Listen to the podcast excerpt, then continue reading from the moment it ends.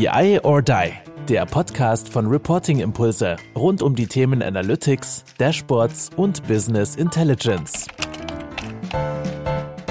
Herzlich willkommen miteinander zu einer neuen Reihe des Controlling Cast BI or Die mit Kai. Kai, Magst du kurz Hallo sagen? Ich wollte Ach ja. so, ich, ich durfte jetzt ja. Hallo sagen. Ja, wir haben unsere Nachhaltigkeitsserie und ich freue mich wahnsinnig, dass wir geile Gäste wieder haben. Genau, und ich freue mich, dass ich Kai, diese Reihe, in dieser Reihe das erste Mal anmoderieren darf, äh, weil wir haben Gäste hier zu unserem Set Nachhaltigkeit. Das sind für mich zwei ganz besondere Gäste. Äh, denn äh, man kann Nachhaltigkeit aus verschiedenen Perspektiven betrachten. Das tun Kai und ich ja mit unseren Gästen auch in den anderen Staffeln, wenn man so mag. Aber diese besonderen Gäste jetzt hier, das sind Jule und Lukas Bosch. Und die zwei, die schauen nicht auf irgendwelche Vorgaben und versuchen diese umzusetzen oder wie man beim Controlling Cast vielleicht meinen möchte, versuchen Kennzahnsysteme zu arbeiten, ja was mit der IT zu tun, sondern die haben einen ganz, ganz, ganz anderen Ansatz zumindest aus meiner Sicht, die Nachhaltigkeit zu betrachten und auch nutzbar zu machen. Darüber möchten wir, der Kai und ich, heute mit Jule und Lukas sprechen. Und die zwei stellen sich am besten direkt mal selbst vor. Erstmal Hallo an euch zwei hier im Studio. Hallo. Hallo, schön hier zu sein. Ja, dann legt doch mal los. Ne? Äh, wer seid ihr und was ist so euer Gedanke, wenn ihr Nachhaltigkeit aussprecht? Ich denke, der beste Einstieg, den wir wählen können, ist, dass wir ähm, vielleicht kurz reflektieren, aus welcher Richtung wir kommen, um auf das Thema Nachhaltigkeit zu schauen, also die, die, die, die Herkunft der Perspektive. Und zwar kommen wir beide ähm, aus der Innovationsecke, aus der Zukunftsforschung, ähm, haben beide Design Thinking am Hasso-Plattner-Institut studiert vor, vor einigen Jahren ähm, und dann eben jetzt etliche Jahre lang äh, Unternehmen dabei begleitet, äh, Innovationen umzusetzen, tatsächlich eben mit diesem ähm, ähm, dem Design Thinking innewohnenden ähm, menschzentrierten Blick, ähm, äh, methodisch gestützt, eben eben prozessbegleitend. Und äh, letzten Endes war uns Nachhaltigkeit schon immer ein, ein, ein persönlich sehr anliegendes ähm, ähm, Thema. Ähm, in den letzten Jahren haben wir uns viel mit Digitalisierung natürlich auch beschäftigt. Das war einfach natürlich das, ähm, ähm, ähm das rhythmusgebende Thema ähm, und haben dann im Grunde genommen aus der Beratungstätigkeit heraus parallel zur Beratung ein eigenes äh, Start-up gegründet im Biodiversitätsbereich. Können wir sicher auch nachher noch kurz was ähm, zu sagen. Und das hat für uns so ein bisschen eigentlich auch äh, geschafft, die Brücke zu schlagen. Ja, also letzten Endes leben wir ja in Zeiten, wo man natürlich sagen muss, dass Digitalisierung ein ganz, ganz wichtiges Thema ist, aber vielleicht auch nicht unbedingt, ähm, also eher Mittel zum Zweck, als jetzt tatsächlich eben das Ziel sein sollte. Und ähm, wenn wir uns eben in der Welt umgucken, kommen wir auch unweigerlich zu dem Punkt zu sagen, es gibt vielleicht noch ein paar Dinge, die irgendwie wichtiger, die essentieller sind, auch für, für den Fortbestand der Menschheit, um es so apokalyptisch auszudrücken. Ähm, und äh, da haben wir innerlich immer stärker den Drang eben gespürt, uns diesen Themen auch ähm, ähm, stärker zu widmen, haben immer diese Innovations-, diese Trendperspektive auf und haben letzten Endes jetzt aus dem, aus dem Unternehmertum, aus, aus, aus dem Beratungsdasein heraus ein Buch ähm, auch geschrieben, wo wir versuchen, das beides zusammenzubringen, nämlich der Frage folgend, wie können wir eigentlich ähm, Nachhaltigkeit nicht nur als, ich sage jetzt mal ein Regelwerk, ähm, dass es irgendwie auf, auf Minimalanforderungsebene zu erfüllen gilt, um Sanktionen zu entgehen und so weiter zu betrachten, sondern tatsächlich zu sagen, was passiert denn eigentlich, wenn wir dieses Problem, vor dem wir da ja stehen, oder diese, diese, diese mannigfaltigen Probleme, vor denen wir stehen, vielleicht ein Stück weit auch als unternehmerische Chance ähm, zu betrachten. Weil letzten Endes Transformationen, die stattfinden, da kann man irgendwie, kann man irgendwie sagen, ich verschließe die Augen, ich versuche es auszusetzen. Das haben auch beim Thema Digitalisierung etliche Unternehmen viel zu lange versucht, äh, sind nach und nach aufgewacht mit der Erkenntnis, dass vielleicht auch schwierig ist, ja. Und genau das Gleiche sehen wir jetzt eigentlich wieder im Punkto ähm, Nachhaltigkeit eben auch. Und es funktioniert eben auch da nicht äh, zu sagen, ich versuche irgendwie gerade so Schritt zu halten, sondern wir müssen da eigentlich einen, einen deutlichen Schritt vorangehen. Und am leichtesten fällt uns das, wenn wir eben tatsächlich nicht nur auf Regularien schauen und wie wir die erfüllen können, ist auch wichtig, keine Frage, aber indem wir wirklich schauen, welche, ähm, welche neuen Geschäftsfelder gehen da auf, welche Innovationspotenziale schlummern da, wie kann das vielleicht zu einem Wettbewerbsfaktor werden, äh, der tatsächlich dann auch businessrelevant wird, ja. Und das ist im Prinzip die Perspektive, die wir auf alles werfen. Das sind die Projekte, in denen wir Kunden jetzt auch gerade begleiten, eben immer mit dem Anspruch zu sagen, nicht nur, was können Unternehmen beitragen zur Nachhaltigkeitstransformation, sondern wie kann die Nachhaltigkeitstransformation, die ja zweifellos stattfindet, als Potenzial erkannt werden. Also nicht sich dagegen wehren und das Mindestmögliche machen, sondern als Chance nutzen, hast du gesagt. Ja, Jule, äh, wie genau kann man sich das bei euch vorstellen? Also vielleicht äh, erst noch mal kurz zu deiner Person und, und dann so dem, dem Ansatz, äh, den, den ihr dann wählt oder vielleicht ein, zwei Beispielen, was du uns da gerne mitteilen. Ja, also ich äh, finde, Lukas stellt uns immer sehr schön vor. Wir machen ja sehr, sehr viel zusammen und äh, so gesehen trifft es auch auf mich zu. Ich komme auch aus der Innovationsecke. Ich glaube, ich bin noch so ein bisschen mehr in die Zukunftsforschungsecke gerutscht, dadurch, dass ich einige Jahre beim Zukunftsinstitut verbracht habe und eben mich mit, mit dieser eher übergreifenden Perspektive beschäftigt habe, wie sich hat, wie sich eigentlich äh, die Gesellschaft als Ganzes verändert, welche Trends da wirken. Und dann haben wir uns eigentlich gemeinsam so auf diesen großen Megatrend Neoökologie eingeschossen und gesagt, wir, es reicht jetzt nicht mehr nur, nur von außen zu gucken und nur Unternehmen zu helfen, dabei Innovationen umzusetzen, sondern wir müssen eigentlich auch selbst unternehmerisch tätig werden und, und selbst die Hebel umlegen, weil sich das einfach auch alles gegenseitig befördert. Ne? Also in dem Moment, wo wir anfangen, selbst unternehmerisch tätig zu sein, haben wir natürlich auch eine ganz andere Perspektive auf das, was andere Unternehmen machen und, und ja, kommen so ein bisschen raus aus der rein beobachtenden ähm, Haltung. Und ja, in, im Englischen sagt man, glaube ich, eat your own dog food, wenn Berater anfangen, irgendwelche schlauen Sachen von sich zu geben und selber das nicht machen. Und das wollten wir, das wollten wir ein bisschen anders machen. Wie sieht das ganz konkret aus? Also ähm, ein ganz starker Fokus aktuell ist tatsächlich dieses veränderte Mindset auch zu vermitteln. Also den Leuten begreifbar zu machen, dass Nachhaltigkeit an sich erstmal nicht mehr reicht, dass wir längst schon an, an einem Punkt sind, wo es nicht mehr reicht, nur neutral zu werden, nur irgendwie 1,5 Grad abzuwenden, nur auf Null Emissionen zuzusteuern, sondern wir müssen eigentlich, wenn wir das Ganze als Chance begreifen wollen, wirklich in die Innovationsrichtung gehen und müssen gucken, was kommt nach der Null? Worauf wollen wir eigentlich hinaus, wenn wir sagen, wir,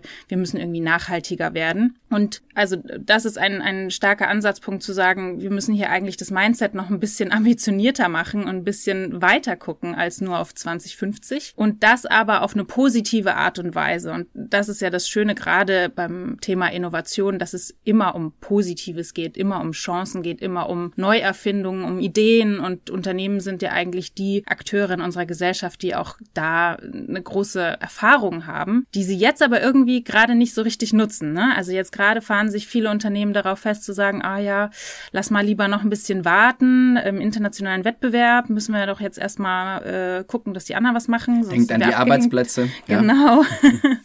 das beliebte ähm, Argument. Ja. Und äh, da, da schieben wir gerade. Da schieben wir gerade. Äh, bei manchen Unternehmen, bei anderen ist es schon angekommen. Da helfen wir eigentlich in der Entwicklung und in der Umsetzung von solchen innovativen Nachhaltigkeitsideen. Ich halte es jetzt hier mal rein gerade. Ne? Der Lukas hat es angesprochen. Können wir auch in die Show Notes noch, noch reinpacken, dann, äh, dann auch äh, das Buch, was ihr dazu geschrieben habt. Und da sind ja auch viele, viele Beispiele drin. Ich weiß, dem Kai brennt's jetzt äh, schon. Äh, der, der hat auch schon vier, fünf Fragen auf dem Radar. Vielleicht noch, äh, ihr, ihr habt ja auch ein eigenes eigenes Unternehmen gegründet, ihr habt es äh, gerade äh, kurz gesagt. Bevor wir jetzt jemand anderen thematisieren, für mich ist es super spannend, weil die, die, dieses Unternehmen, das ihr gegründet habt und, und der, der Zweck, der dahinter steckt, der bringt wirklich total gut auf den Punkt eure Haltung, die ihr auch versucht in Unternehmen äh, zu erzeugen, auch durch eure Beratung. Lasst euch, lasst uns doch mal was hören dazu und unsere äh, Hörerinnen und Hörer zu, zu Holy Crab, ne, heißt es, ja? Holy Crab, ganz Mit genau. B. Ja, ganz mit wichtig. B, ja, Holy Crab mit B, nicht mit P. Es ist ein Wortspiel, aber in, in dieser Richtung, genau. Der, der Name sagt es schon. Eigentlich hat alles angefangen mit einer, mit einer Krabbe, mit einem Krebs, Crab, ähm, ähm, und zwar dem roten amerikanischen Sumpfkrebs. Das ist eine bestimmte Flusskrebsart, die, und das steckt eben im Namen auch schon drin, eigentlich heimisch ist in, in Amerika, in den USA in Louisiana äh, vor allen Dingen, und der aber auf krummen Wegen, sage ich jetzt mal, ähm, im Berliner Tiergarten und im Pritzergarten, auch in vielen anderen Gewässern in Deutschland und über die ganze Welt verteilt quasi gelandet ist. Auf krummen Wegen heißt in dem konkreten Fall bei dieser Art jetzt und bei den Berliner Vorkommen, ähm, dass Aquarienbesitzer den dort ausgesetzt haben. Ja, man kennt das so ein bisschen aus, aus Filmen. Der Hund, der wird irgendwo an der Autobahnraststätte ausgesetzt, weil man ihn nicht mehr haben möchte ähm, und schlägt sich dann da durch. Ja? Bei den Krebsen ist es eben tatsächlich so gewesen, dass man ja gut meinend davon ausgehen hätte können, die sind im Aquarium über, äh, gebe ich denen ein schönes Leben im Tiergarten, im Parkgewässer. Das Problem bei, bei solchen Arten oder bei einigen dieser Arten, wenn ich die aussetze, wenn sie eigentlich aus einem ganz anderen Ökosystem kommen, ist, dass sie im neuen Ökosystem keine Fressfeinde finden. Ja, das heißt, da kommt eine Art in ein Ökosystem rein. Man nennt diese Arten dann dementsprechend auch invasive Arten. Das ist so der, der wissenschaftliche Begriff dafür. Und die sind tatsächlich laut UN-Bericht eine der fünf größten Probleme ähm, ähm für die Biodiversität Biodiversität sind einer der fünf Gründe, warum wir in, in dem rasantesten Massensterben ähm, aller Zeiten auf unserem Planeten quasi leben. Ja, also selbst das, was mit den Dinos damals passiert ist, ging gemächlicher vonstatten, deutlich gemächlicher. Ähm, da haben wir die Schraube wirklich massiv überdreht und wir haben uns damals diesen, diesen, diesen roten amerikanischen Sumpfkrebs angeschaut und dieses Argument, dass der im Ökosystem keine Fressfeinde findet und haben uns eben insbesondere bei den Gewässern in Berlin gefragt, wie kann das denn eigentlich sein, dass ein Flusskrebs, der nachweislich, wir haben das dann weiter recherchiert, eben auch essbar ist, äh, genau genommen die meistgezüchtete Krebsart der Welt für ähm, ähm, ähm, Nahrungsmittelproduktion ist. Wie kann es denn sein, dass wir davon ausgehen, dass die keine Fressfeinde haben in Berlin? Ja, da gibt es doch etliche Leute, die sicherlich gerne abends mal ins Restaurant gehen und irgendwie Krustentier essen und haben diese, uns hat diese Idee nicht mehr losgelassen und wir haben letzten Endes eben ähm, ähm, dann angefangen dran zu arbeiten mit einem ähm, ähm, sehr, sehr versierten Koch, der aus der gehobenen Gastronomie kam, ähm, diesen, diesen Gedanken weiter und da im Prinzip aus einer Plage eine Delikatesse zu machen, um äh, den Naturschutz, also die Entnahme von diesen Arten zu, aus Gründen des Naturschutzes ähm, ähm, zu fördern, zu unterstützen und gleichzeitig eben tatsächlich auch den Berlinerinnen und Berlinern dieses Thema ein Stück weit näher zu bringen. Und das war hochgradig spannend. Wir sind ein Jahr im, in, in Berlin mit dem Foodtruck unterwegs gewesen, ähm, ähm, haben wirklich auf verschiedensten Streetfood-Märkten, Caterings, Messen und so weiter dieses Thema weiter haben das Thema immer weiter aufgemacht. Also es blieb nicht bei dem einen Krebs, sondern wir haben wirklich über ein Dutzend verschiedener invasiver Tier- und Pflanzenarten, die in Deutschland vorkommen, eben ähm, ähm, mal konsequent als Delikatessen betrachtet, diesen Perspektivwechsel verzogen. Wir hatten Dinner-Events, äh, fünf Gänge, jeder Gang eine andere Plage zum Beispiel, äh, zu Berlin Food Week, zu Eat Berlin, große Food-Festivals mit Weltnamen quasi, in Berlin stattfinden. Und ähm, ja, mittlerweile, da kam dann die Pandemie auch irgendwann zwischen, ja, ähm, ähm, schwierig als Gastronomie, ähm, haben wir umgesattelt auf Handelsprodukte. Ähm, es gibt jetzt zum Beispiel die Krabbenessenz ähm, aus chinesischer Wollhandkrabbe, ist eine andere invasive Krustentierart, die gibt's deutschlandweit im Handel, steht sogar in der Delikatessenabteilung des KDWs, also Plagen im KDW, ja, aber eben als Delikatessen. Und ähm, das beschäftigt uns unternehmerisch eben eben stark. Jetzt nicht nur ähm, ähm was die Krustentiere angeht, sondern sind jetzt auch dabei, quasi, quasi gerade mehrere Produkte auch eben mit Fokus auf, auf den Lebensmitteleinzelhandel ähm, zu entwickeln, eine eigene Produktion zu planen gerade, ähm, werden wahrscheinlich auch in die Fischerei selbst einsteigen und eben tatsächlich an dem Punkt sagen, gibt natürlich die Biodiversitätskrise, aber die Frage, die wir uns stellen müssen, ist ja eigentlich, ähm, wie gehen wir mit der um? Äh, und wenn wir jetzt im Prinzip sagen, wir geben sehr, sehr viel, wir nehmen sehr, sehr viele Mittel in die, Hand, um diese Ökosysteme zu regenerieren, darum geht es im, im Endeffekt, ähm, ähm, ist halt die Frage, was mache ich eigentlich mit dem, was ich da entnehme? Und wenn das eben tatsächlich eigentlich Lebensmittel sind und wir in puncto Ernährungswende über regionale Ernährung, über nachhaltige Ernährung ähm, sprechen, ist das im Prinzip das Nachhaltigste, was wir tun könnten. Ja, und gerade wenn man jetzt auf tierische Produkte guckt, wo bei der Nachhaltigkeit natürlich, und das ist auch logisch, äh, der Verzicht immer erstmal ähm, ähm, das erste Mittel der Wahl quasi ist, können wir es mit invasiven Arten, wenn wir die auf den Teller bringen, umdrehen, dieses Paradigma. Letzten Endes ist es besser fürs Ökosystem, je mehr wir davon essen. Ja, was ich extrem spannend daran finde, ist einfach diese Umkehr, die, die ihr macht. Also es ist positiv zu belegen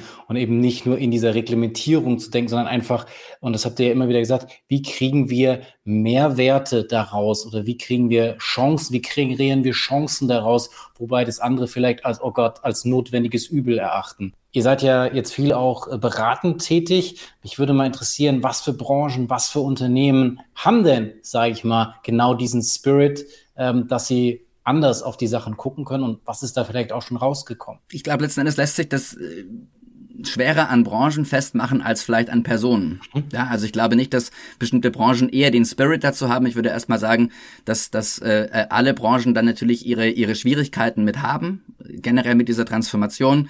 Diese Schwierigkeit liegt ganz, ganz stark ähm, eigentlich in der Legacy auch der, der Unternehmen, die wir da begleiten. Weil letzten Endes passiert ja, wenn ich jetzt im Prinzip als Unternehmen sage, ich transformiere mich Richtung Nachhaltigkeit, äh, äh was sich im Produktportfolio zwangsläufig niederschlagen muss, passiert eines, sobald ich ein nachhaltigeres Produkt nehmen jetzt vielleicht mal äh, Bankenbranche, Finanzbranche, sobald ich einen etwas nachhaltigeren Fonds nach ESG-Kriterien und so weiter auflege und da das Label nachhaltig drauf packe, sehen ja die acht anderen Fonds, die ich im Programm habe, wo ich nicht nachhaltig dran schreibe, erstmal ziemlich bescheiden aus. Ja, das heißt also, ich werte im Prinzip in dieser Transformation mit, mit Blickpunkt Marketing, werte ich meine bisherigen Produkte ab, indem ich mich auf einen positiven Weg mache. Und da ist letzten Endes die, die Aufgabe in der, in der Beratung, in der Begleitung auch ganz stark darin zu sagen, naja, im Prinzip ist das ein, wiederholen, ein sich wiederholendes Muster. Ja, also in dem Moment, wo ich Richtung Digitalisierung gehe, sehen natürlich meine nicht digitalen Produkte erstmal ziemlich altbacken aus, weil ich jetzt ja dieses digitale Flagship-Produkt habe. Jetzt konnte man jahrelang wunderbar beobachten, dass sich aus genau dieser, dieser Angst, dieser Haltung heraus, auch weil es mit hohen Kosten verbunden ist, Unternehmen natürlich schwer getan haben, eine Transformation anzustoßen.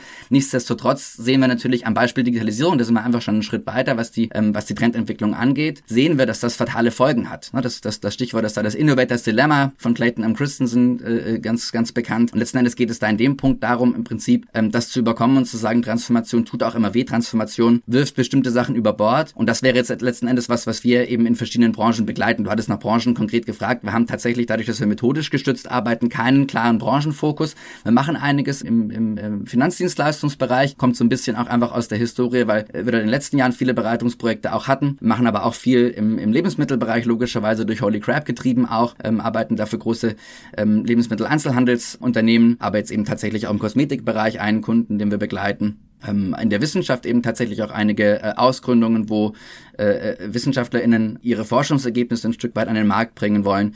Und so gesehen, wir haben keinen, keinen fixen Branchenfokus. Ich glaube auch nicht, dass es sich stark an der Branche festmachen lässt, ähm, sondern letzten Endes eher an den handelnden Personen und welche Bereitschaft bzw. welchen Drang welche Kreativität, welche Offenheit äh, die dann auch an den Tag legen. Und ähm, vielleicht kann man noch äh, eine Sache sagen zu dem zu der Frage, wie man aus Problemen Chancen macht. Lukas hat schon angesprochen, dass wir ja ganz stark unterwegs sind mit diesem Gedanken von Verzicht und dass wir Menschen uns ändern müssen und dass wir unser Verhalten ändern müssen und verrückterweise schleicht sich auch diese, diese Annahme, dass, dass, dass wir sozusagen das Übel sind in diesem, in dieser Problemstellung, das schleicht sich auch in die aufgeklärtesten Gespräche. Ne? Ich, ich ertappe mich auch immer wieder dabei, dass ich denke, ja, ja, ich müsste nur, ich müsste nur das und das ein bisschen anders machen, dann wäre das schon besser. Und das äh, haben wir ja jetzt schon seit den 70ern mindestens mal versucht, auf gesamtgesellschaftlich irgendwie umzusetzen und zu sagen, wir müssen jetzt weniger konsumieren, wir müssen irgendwie anders konsumieren und wir müssen ja alle auf Bio und Öko und so weiter.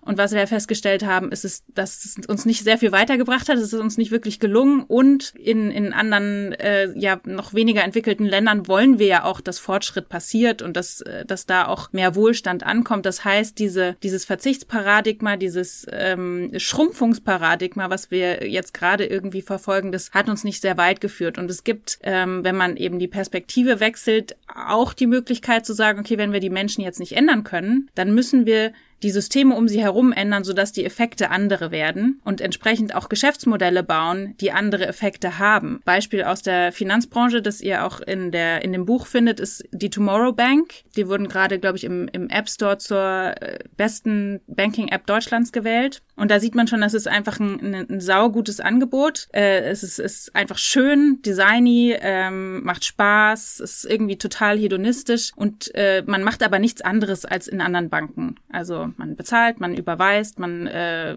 ja macht irgendwelche Transaktionen, Spart. sparen und so weiter. Nur im Hintergrund passieren halt ganz andere Dinge. Also mein Geld arbeitet eben nicht für Atomkraft und Waffen und die Transaktionsgebühr bei einer Kreditkartenüberweisung, die geht halt in Regenwalderhaltungsprojekte. Das heißt, ich bekomme erstmal nichts davon mit. Mein Verhalten hat sich null geändert, aber der Effekt meines Verhaltens ist ein ganz anderer und das ganze Geschäftsmodell basiert darauf, dass diese Effekte verändert werden. Ganz im Gegenteil eigentlich. Ne? Also mit jeder Kreditkartenzahlung ähm, geht ein Teil von dieser, von dieser Interchange-Fee, die ja im Prinzip, wenn wir im Supermarkt mit der Kreditkarte bezahlen, geht eben tatsächlich zuerst natürlich an Tomorrow und Tomorrow reicht die aber dann äh, prozentual großzügig ähm, eben, eben in solche Fonds weiter, die beispielsweise den, den, den, den Regenwald eben versuchen zu erhalten und so weiter. Das heißt, im Prinzip wird sogar incentiviert, dass ich häufiger mit Karte bezahle, ja. Ähm, gleichzeitig passiert aber im Hintergrund was, wo ich jetzt selbst keinen Verzicht empfinde, sondern wo ich tatsächlich eben selbst durch mein alltägliches Verhalten, durch meinen alltäglichen Konsum ähm, ähm einen positiven Hebel habe. Tja, das ist jetzt ein Thema, wo ich sage, ein Startup oder neues Unternehmen zu gründen, äh, ob jetzt Zero Base äh, oder, oder, oder schon vorhanden, kleineres zu verändern, das kann ich mir total gut vorstellen. Und ich glaube, ihr zwei nennt das auch irgendwie so den, den What the fuck-Moment oder sowas, oder? Habe ich mal irgendwo gelesen, so nach dem Motto, hinterher zu sagen, ja genau, geniale Idee, warum bin ich da nicht drauf gekommen? Das ist so, so, so, so der Punkt. Und für mich ist so, so die Frage, ja, äh, wie übertrage ich denn das jetzt? Ne? Also es hören uns jetzt bestimmt einige zu, die können dieses Beispiel gut nachvollziehen, was ja auch mit der eigenen Haltung anfängt. Ne? Mir muss es ja wichtig sein, was passiert mit meinem Geld. Ja, äh, Frage Ökostrom oder so, also das, das fängt ja schon auch damit an. Nur der Unterschied ist, du hast es beschrieben, Jule, es ist nicht der Verzicht. Und wer gerne selbst auch verzichten möchte, der darf das ja trotzdem tun. Ne? Also dann nehme ich mich selbst jetzt beispielsweise aus, meine Frau und ich, wir haben total reduziert, aber empfinden das gar nicht als Verzicht, sondern es ist für uns befreit und schön sogar auch. Und äh, von daher, glaube ich, ist das der, der entscheidende Punkt. Wie übertrage ich das aber jetzt auf so einen klassischen Öltanker? Ne? Also, oder ist das überhaupt gar nicht das Ziel? Ja, ja. Ähm, ähm, das Ziel ist es natürlich, weil das ist letzten Endes der größte Hebel. Gleichzeitig ist natürlich, und da gebe ich dir vollkommen recht, Jens, mit der Frage klingt ja schon an, äh, je größer, je gewachsener ein Unternehmen ist, je gefestigter ein Geschäftsmodell ist, desto höher sind die Abhängigkeiten natürlich, auch weil ich Kostenstrukturen habe, weil ich Assets habe, äh, die eben tatsächlich vielleicht in einem, in einem anderen Geschäftsmodell, in einem anderen in einem Operating Model aufgestellt sind. Das ist tatsächlich jetzt auch was, wo ich sagen muss, das ist gar nicht spezifisch Nachhaltigkeitstransformation, dass da die, die, die Herausforderung größer ist, sondern das haben wir genauso gesehen bei Digitalisierung. Ja, wenn ich auf einem, auf einem Vorsystem oder auf, auf, auf, auf einer Systemlandschaft aus den 70er, 80er, 90er Jahren IT-mäßig aufsetze, ist es natürlich schwieriger, ungleich schwieriger, äh, da jetzt eine, eine, eine super gute App drauf aufzusetzen und die ganzen äh, Schnittstellen und so weiter bereitzustellen. Ne? Also diesen, diese, diese, diesen Transformationsaufwand, wenn ich ein, ein gewachsenes Gebilde, ein gewachsenes Unternehmen habe mit Strukturen äh, zu leisten, ist natürlich ungleich größer als auf der grünen Wiese neu anzufangen. Und dementsprechend gibt's da, wenn wir über diese Transformation nachdenken und über diese regenerativen Geschäftsmodelle sprechen, sicherlich auch immer zwei, zwei Blickachsen, die ich einnehmen kann. Das eine ist natürlich, und das kennen wir im Prinzip aus der Konzernwelt auch, dass ich einen Greenfield-Ansatz wähle und sage, na ja, ähm, ähm, vielleicht muss ich das neue Geschäftsmodell auch gar nicht direkt äh, aus dem alten heraus umwandeln, ja, oder in das neue umwandeln aus dem alten heraus, sondern kann tatsächlich eben ähm, auch als Konzern versuchen, ein neues Geschäftsmodell am Markt zu etablieren. Auch das haben wir in den letzten Jahren in puncto Digitalisierung immer wieder ganz, ganz stark gesehen, dass da natürlich unter Umständen eine neue IT-Infrastruktur geschaffen wurde, die ähm, bestimmte, bestimmte Angebote überhaupt erst ermöglicht haben. Das ist sicherlich das, wo wir am nächsten dran sind, wie eben tatsächlich auch ein Startup ähm, ähm an die Sache rangeht, wenn es ein, ein neues Venture ist, wo ich auch komplett neues Geschäftsmodell quasi mit neuen, mit neuen Logiken ähm, ähm, einführen kann. Auf der anderen Seite kann ich natürlich, und das ist wie gesagt der deutlich größere Hebel, wenn wir vom weniger schlecht zum tatsächlich gut hinkommen wollen, nämlich auch das, was vielleicht aktuell noch nicht so wahnsinnig gut ist, sondern netto negativ tatsächlich immer noch ist, ähm, wenn ich anfange, das umzuwandeln. Und wir arbeiten damit Unternehmen eigentlich immer mit einem mit einem Framework, das so ein, ich würde mal sagen, ein Oldtimer aus der Strategieberatung eigentlich auch ist, ja, mit einem, mit einem alten McKinsey Framework, die Three Horizons of Growth. Wir haben die in unserem Buch auch adaptiert, ähm, weil uns das so ins Auge gefallen ist, dass letzten Endes diese ganzen Unternehmen, die wir interviewt haben, die wir getroffen haben für das Buch, sind ja über 20 Cases quasi drin, irgendwie intuitiv mit so einem Modell in mehreren Horizonten arbeiten und vielleicht, vielleicht versuche ich mal ganz kurz auf der Tonspur damit auf die Reise zu nehmen. Stellt euch ein Modell vor, diese, diese, diese drei Horizonte. Ähm, für die, die das Modell nicht kennen, die, die, die Magic in diesem Modell liegt darin, dass ich nicht sage, ich mache zuerst Horizont 2 und dann fange ich mit Horizont, äh, Horizont 1 und dann fange ich mit Horizont 2 an und dann irgendwann mit Horizont 3, sondern ich betrachte diese drei Horizonte quasi als ähm, ähm, Trendentwicklungen, die in der Zukunft relevant werden, als Entwicklungspotenziale, die ich strategisch eben im Unternehmen verankern möchte. Und mir ist aber vollkommen bewusst, dass Trends, die erst in Horizont 3 liegen, also die Welt, die sich vielleicht 2030 schon viel weiter gedreht hat, dass ich trotzdem jetzt anfangen muss, um dann 2030 überhaupt imstande zu sein, ein entsprechendes Angebot zu machen, entsprechende Operating Models, Lieferketten und so weiter zu haben. Und letzten Endes kann man sich die Nachhaltigkeitstransformation eben in diesen drei Horizonten ähm, relativ gut mappen. Ich kann im Prinzip sagen, in Horizont 1 geht es natürlich darum, dass ich vielleicht versuche, überhaupt erstmal CO2-neutral zu werden, dass ich versuche, im Prinzip mal First Tier meine Lieferkette in den Griff zu kriegen und natürlich dann nach und nach auch versuche, meine Zulieferer ähm, ähm überhaupt mal durch die zur Verfügungstellung von, von entsprechenden Daten. Das wäre jetzt ja heute auch bei BI im Prinzip das ganz relevante Thema, überhaupt erstmal Zugriff drauf zu bekommen, analytisch eben ranzugehen und zu gucken, wo sind denn da eigentlich die großen Problemfelder, wie kann ich mit denen umgehen und versuche eben in Horizont 1 tatsächlich mal Richtung Neutralität zu steuern, ja. Wohl wissend, dass das je länger meine Lieferketten sind, je verzweigter, je globaler die sind, ja, desto weniger Zugriff ich direkt drauf habe, desto schwieriger diese Aufgabe natürlich auch ist. Es ist eine Sisyphus-Aufgabe, überhaupt an die Daten ranzukommen.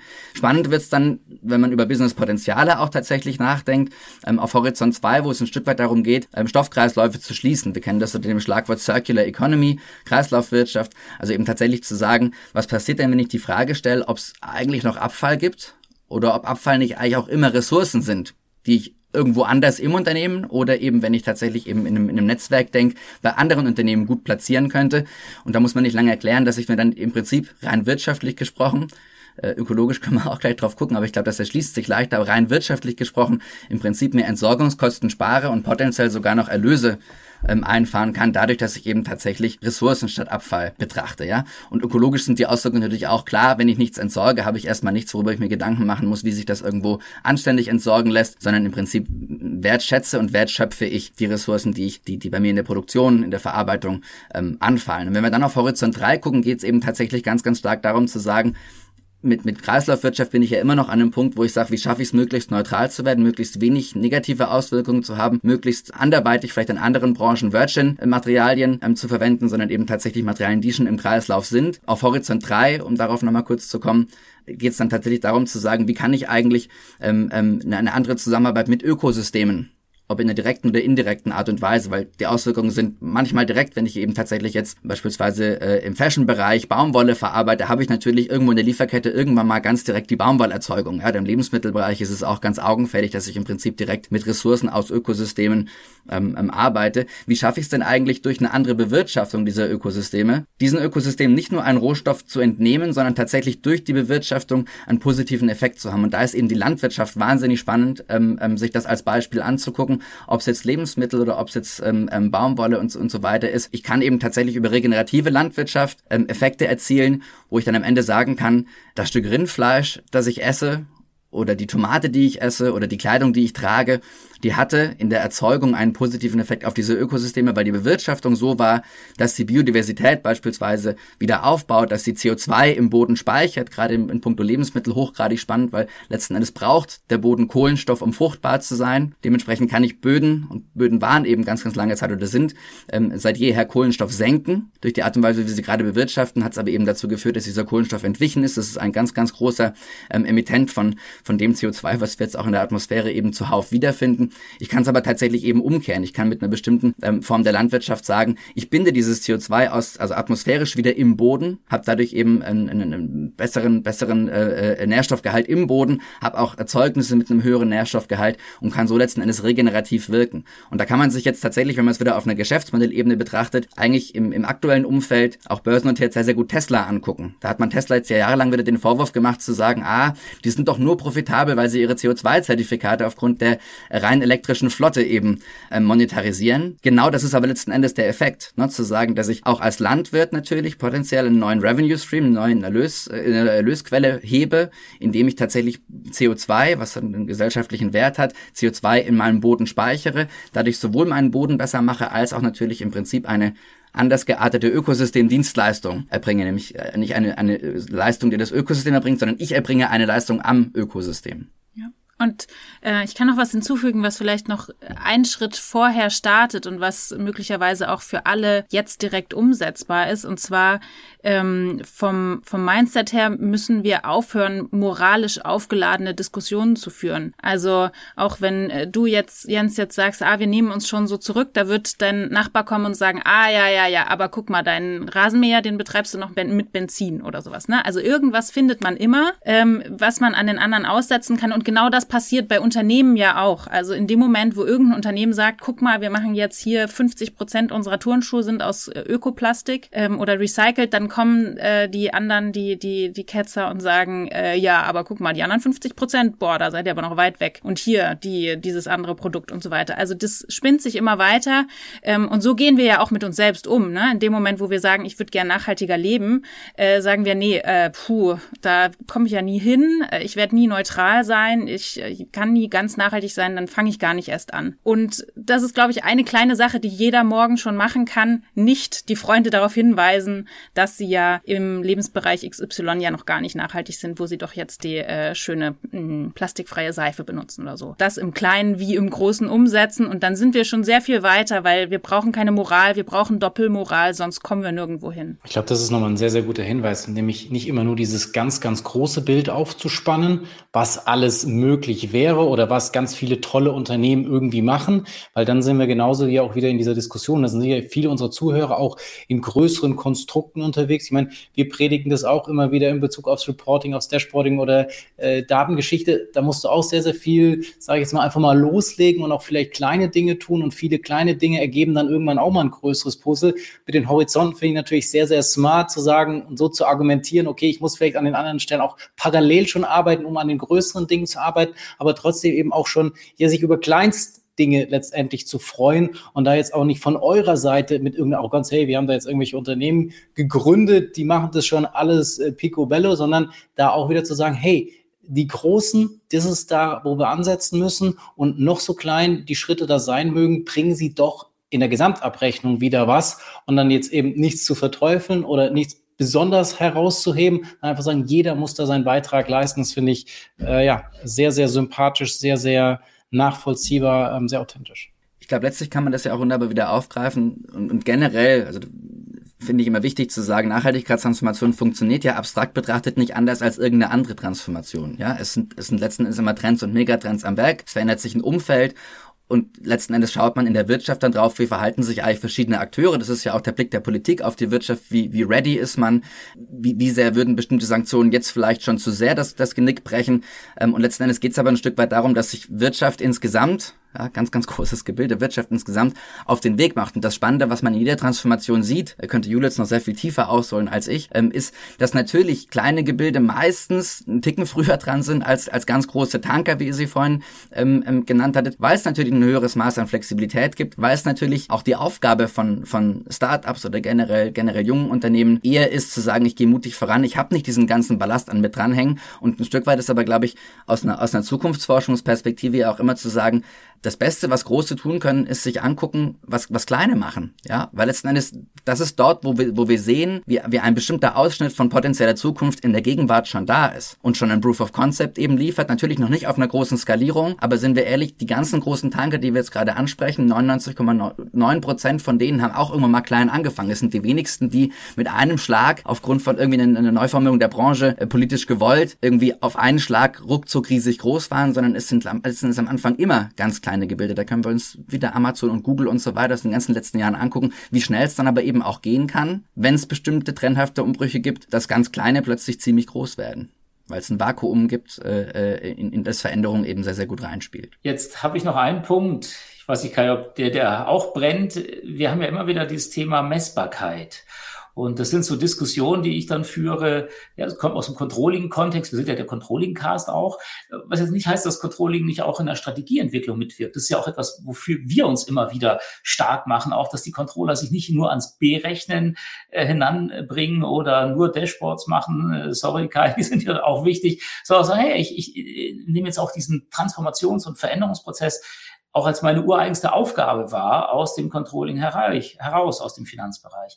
Und jetzt ist aber dann trotzdem auch die Frage, ja, äh, ihr hattet das Thema CO2-Abdruck, kann man den berechnen? Äh, einfach nur aus bestimmten Eckdaten? Äh, Gibt es jetzt auch tatsächlich äh, Sensorik, die, die passend ist, dass man auch messen kann? Also das sind so, so Themen, die müssen wir nicht hier in, in, in der Breite besprechen. Das können wir mit anderen Gästen, glaube ich, noch ganz intensiv machen.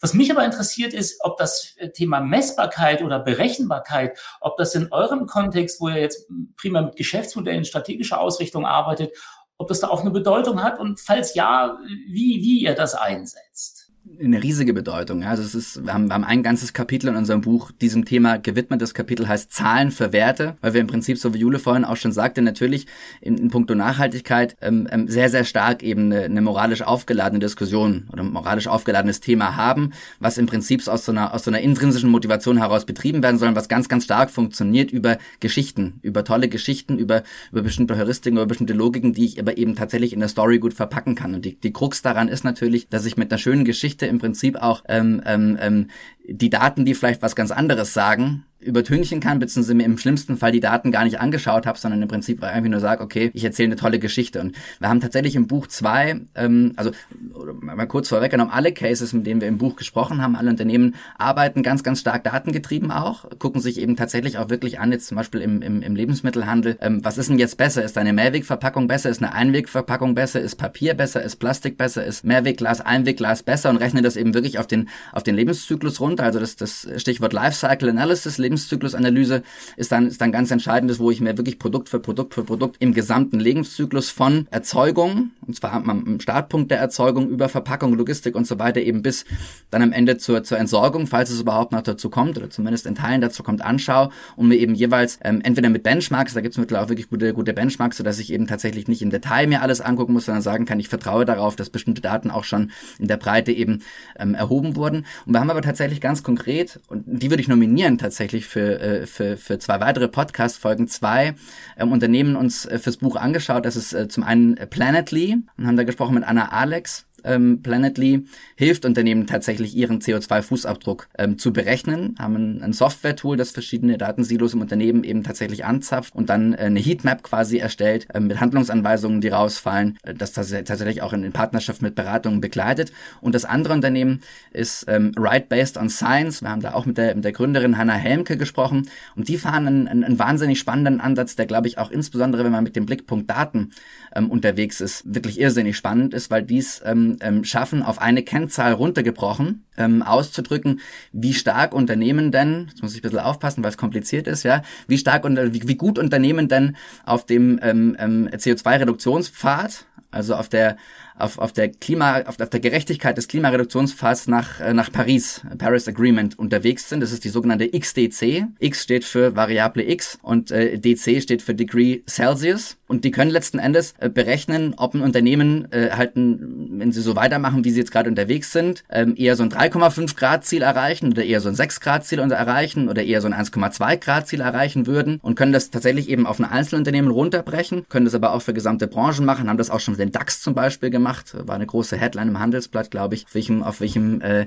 äh, Gradkurs quasi ähm, ähm, der DAX ist. Ähm, und das ist, das ist wahnsinnig spannend, weil die das wirklich kumulieren in einem, in einem Rechenmodell und ein Stück weit greifbar machen, nicht nur, wo stehe ich denn im Jetzt, sondern wo würde ich denn rauskommen an einem gesetzten Zeitpunkt 2045, 2050, wenn ich so weitermache wie jetzt gerade. Und das ist eben eine Zahl mit einer großen Signalwirkung. Und nicht nur, wie würde, wo würde ich rauskommen, sondern wenn alle Unternehmen auf der Welt so handeln würden Richtig. wie ich, ja wo wäre, wären wir dann in einer bestimmten, in einem bestimmten Zeitraum? Und das macht eben auch äh, letztendlich für einen Finanzmarkt gut sichtbar, wo CO2-Risiken sind und, und welche da im, im Geschäftsmodell eigentlich gerade stecken. Und dann kann man gucken, wie können wir die denn in den nächsten Jahren ausräumen und uns eher auf einen äh, besseren Paris-Weg begeben. Das finde ich sehr, sehr cool, weil diese Referenz zu schaffen, also eben zu sagen, gegen was kann ich mich selbst vergleichen, das ist immer auch wieder in unseren Projekten, in den Dashboard-Projekten, wo wir sagen, okay, wir wollen da Transparenz schaffen, gegen was kann ich das vergleichen, gegen was kann ich das matchen und dass da immer wieder der, der Punkt ist und das natürlich jetzt dann auch auf ein Thema wie Nachhaltigkeit zu münzen, finde ich wahnsinnig spannend.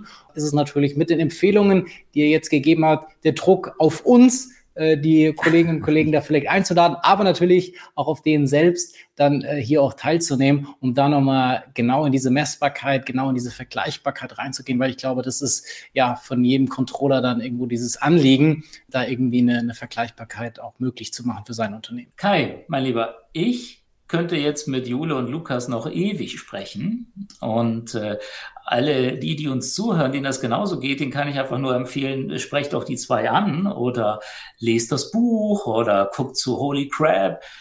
Ja, deshalb frage ich auch nichts mehr, mein lieber Kai. Und ähm, da ich mich ja jetzt schon intensiver mit den beiden beschäftigt habe, magst du einfach vielleicht noch mal so deine wesentlichen Lessons learned zusammenfassen, bevor Jule und Lukas das schon mal jetzt so als Vorwarnung an euch, der Kai in der Regel fragt, Mensch, was wäre denn so euer finales Statement hier? Da könnt ihr schon mal beim Zuhören drüber nachdenken.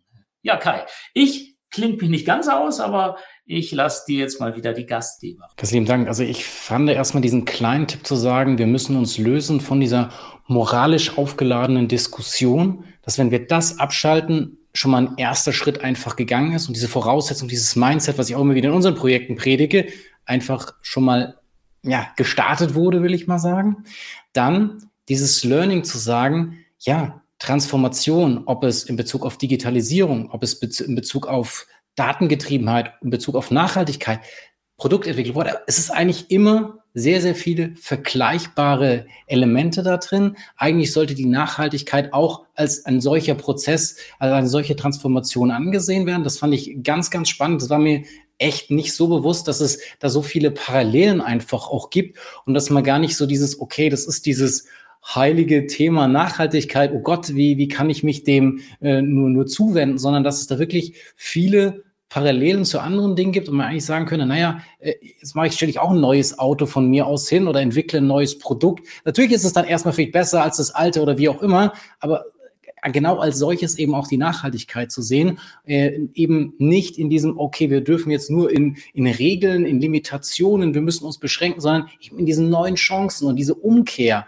das so krass in den Vordergrund zu stellen, fand ich auch bei eurem Holy Grab Beispiel natürlich ähm, sehr, sehr, sehr, sehr inspirierend, sehr, sehr cool. Oder ja auch die anderen Beispiele, ähm, die ihr da genannt habt. Und nichtsdestotrotz auch wieder diese Aussage, die wir auch immer wieder in diesem Technologie, es ist am Ende des Tages nicht die Branche, sondern es ist jeder einzelne Mensch, der den Unterschied machen kann. Und das war für mich wieder ähm, ein sehr, sehr schöne, sehr, sehr schöne, viele Impulse, die ich da mitnehmen konnte. Und ja, herzlichen Dank und aber natürlich die allerletzten Worte bei unseren Gästen. Und es soll bitte nicht sein, Dankeschön, sondern äh, gerne, gerne etwas äh, mehr Nachhaltigeres als das. Was Nachhaltiges, ja, sehr schön. Ich glaube, das, was, das, das Wichtigste, was man sich beim Thema Nachhaltigkeit mitnehmen sollte, ist, dass man sich natürlich mit den negativen Auswirkungen unseres menschlichen und unternehmerischen Handelns beschäftigen muss und mit den schlimmen Dingen, die passieren und ähm, der Abwärtsspirale und so weiter. Und dass man dann aber ab irgendeinem Punkt sagt, okay, du mal, jetzt aber mal Schluss. Ähm, jetzt guck ich, was ich tun kann. Ich ruhe mich nicht aus dem, auf dem aus, was ich jetzt schon mache und dass ich vegan bin und nicht mehr fliege und so weiter, sondern ich guck wirklich, wo liegen meine Hebel, wo kann ich ähm, aktivistisch sein in meinem täglichen Tun, in meinem Beruf, in allem, was ich irgendwie machen kann und, und dabei äh, nicht verzweifeln, dass es noch nicht perfekt ist, sondern sich freuen, dass man sich auf den Weg gemacht hat. Im Prinzip Berufsaktivismus glaube, ich hätte noch ein kleines Schmankerl, was, mhm. glaube ich, für, für äh, Controller, Controllerinnen ähm, anschlussfähig ist. Und zwar kann man sich ja mal damit beschäftigen, wie jetzt äh, das Framework von smarten Zielen, muss ich jetzt, glaube ich, hier in, in, in dem Kontext bei der Zielgruppe nicht, nicht erklären, also dieses Akronym SMART, wie sich das eigentlich verträgt mit den fürs Unternehmen, mit den gesamtgesellschaftlich äh, Paris Alignment und so weiter, Paris Agreement ähm, gesetzten Zielsetzungen verträgt. Uns fällt tatsächlich auf, je mehr wir uns damit beschäftigen, ist, dass das A eigentlich eine riesig große Krux ist. Das steht ja, je nachdem, wie man das Modell liest, für ambitioniert oder attraktiv. Und wenn wir eben drauf gucken, dass das 1,5 Grad Ziel oder eine Klimaneutralität Neutralität bis 2098 oder was da manche Unternehmen sich vornehmen, überspitzt gesagt, jetzt eigentlich weder attraktiv ist, ja, weil letzten Endes geht ja mit 1,5 Grad auch nur um die Abkehr des Allerschlimmsten, noch wenn man es jetzt so ein bisschen vielleicht auch im, im, im Geiste mit großen historischen Persönlichkeiten, ähm, Kennedy, Mondmission, äh, vergleicht, noch ambitioniert genug ist, als dass wir wirklich was Innovatives erarbeiten. Ja, da ist ja auch im Prinzip so der Sister zu sagen, ich brauche vielleicht auch gefühlt überambitionierte Ziele oder sehr ambitionierte Ziele, um überhaupt was Relevantes zu erreichen. Ja, und in dem Moment, wo wir uns nur so halbgare Ambitionen ähm, ähm, ähm, auf die Fahne schreiben, habe ich im Prinzip auch oft gar nicht den Möglichkeitsraum und die Relevanz, tatsächlich eben ein, ein relevantes Ziel, ein attraktives Ziel dann auch zu erreichen. Das heißt, dies, dieses Framework von smarten Zielen mal anzuwenden auf, auf Nachhaltigkeitstransformation, auf Klimakrise, das wäre, äh, glaube ich, ein schönes Gedankenspiel für Leute, die sowieso mit, mit smarten Zielen sich tagtäglich beschäftigen. Da sage ich vielen Dank. Moonshot statt Schadensbegrenzung. Das ist dann mal so mein äh, Resümee an der Stelle. Und äh, ja, es ist ein bisschen ungewohnt für mich, Kai, dass ich jetzt hier auch das äh, abmoderiere irgendwo. Ich bin auch ein wenig nervös dabei, aber bringt es jetzt einfach mal hinter mich. Vielen Dank, Jule, Lukas, dass ihr heute bei uns wart und auch die Impulse, die ihr gesetzt habt und auch die neuen Kontakte, die ihr uns geschaffen habt. Wenn es so weitergeht, lieber Kai, machen wir das ganze Jahr nur Nachhaltigkeit in unserem Controlling Cast. Dann sind wir diesbezüglich auch nachhaltig. Also, vielen Dank euch beiden und auch dir, Kai und unseren Zuhörerinnen und Zuhörern sage ich auch vielen Dank und seid dabei wieder beim nächsten Mal. Und Jule und Lukas könnt ihr bei uns auch sehen auf unseren Fachtagungen in der CA. Da sind beide getrennt voneinander dann in verschiedenen Veranstaltungen mit von der Partie. Ich sage vielen Dank fürs Zuhören und bis zum nächsten Mal. Danke euch, hat Spaß gemacht. Ciao, ciao. Ciao. Das war BI or Die, der Podcast von Reporting Impulse. Danke, dass ihr auch diesmal wieder mit dabei wart. Wenn es euch gefallen hat, dann hinterlasst uns doch eine gute Bewertung und abonniert den Podcast, um keine weitere Folge zu verpassen. Bis zum nächsten Mal.